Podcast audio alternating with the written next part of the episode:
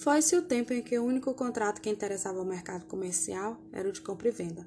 Atualmente, diante de uma economia superdesenvolvida, não há como negar que, diante das relações econômicas que foram se formando, surgiram uma quantidade considerável de contratos específicos destinados a facilitar o comércio e a aproximar o produtor do consumidor.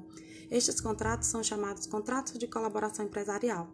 André Luiz Santa Cruz conceitua sinteticamente como sendo os contratos entre empresários que dinamizam a atividade empresarial, aproximando o produtor do bem ou o prestador de serviço dos seus respectivos consumidores finais.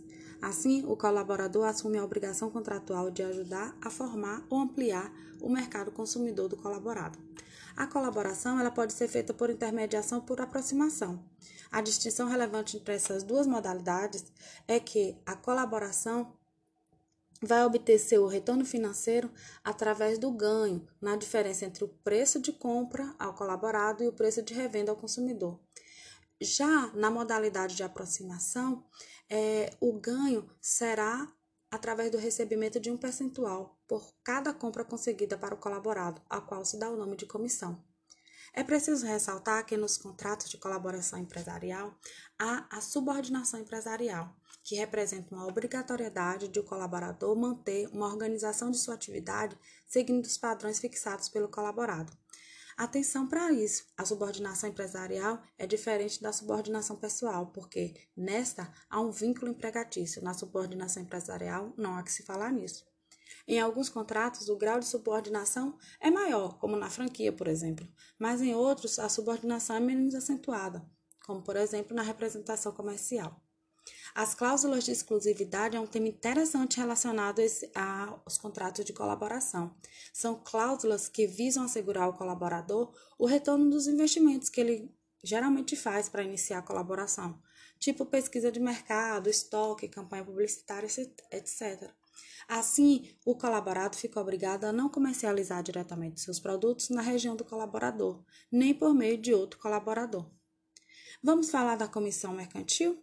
De acordo com o artigo 693, esse é um tipo de contrato de colaboração que tem por objeto a aquisição ou a venda de bens pelo comissário, em seu próprio nome, à conta do comitente. Resumindo, o empresário é um comissário que irá realizar negócios no interesse de um outro empresário, que é o comitente, mas ele realizará em seu nome, ou seja, assumindo responsabilidades perante os terceiros com quem ele contrata, conforme o artigo 694 do Código Civil. É preciso atentar que, de acordo com a regra desse artigo, dá para distinguir claramente a comissão do contrato de mandato, já que, no contrato de mandato, o mandatário age em nome do mandante, enquanto na comissão, o comissário age em seu próprio nome. É imprescindível que o comissário exerça atividades seguindo as instruções do comitente, cabendo ressaltar que essas instituições precisam ser pactuadas detalhadamente para que o comissário atue com total segurança. O contrato de comissão ele pode ostentar a cláusula del credere. Havendo previsão desta cláusula contratual, o comissário assumirá a responsabilidade solidária juntamente com os terceiros com quem ele contratar.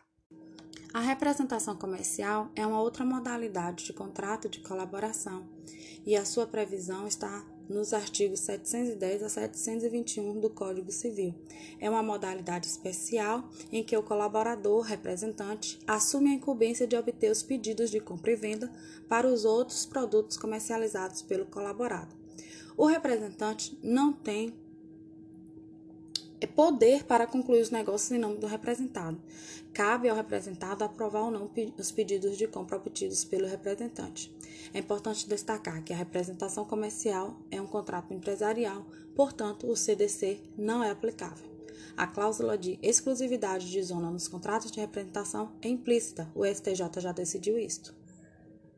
Outra modalidade é a concessão mercantil. Neste contrato, o empresário que é concessionário assume a obrigação de comercializar produtos fabricados por outro empresário, que é o concedente.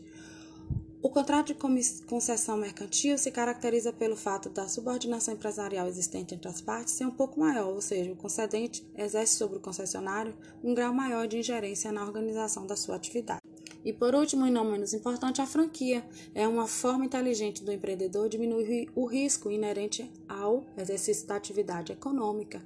É, no caso, ele vai procurar serviços especializados de organização empresarial e talvez a forma mais apropriada de fazer seja celebrando um contrato de franquia, cujos aspectos principais da sua formação foram regulados pela Lei 8.955-94.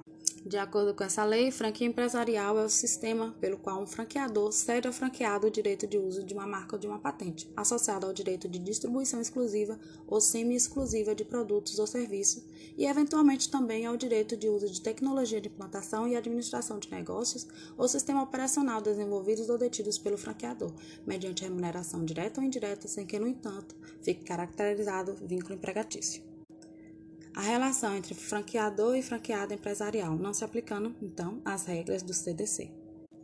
Com essas regras, nós agradecemos você ter ouvido o nosso podcast e tchau, tchau, até mais.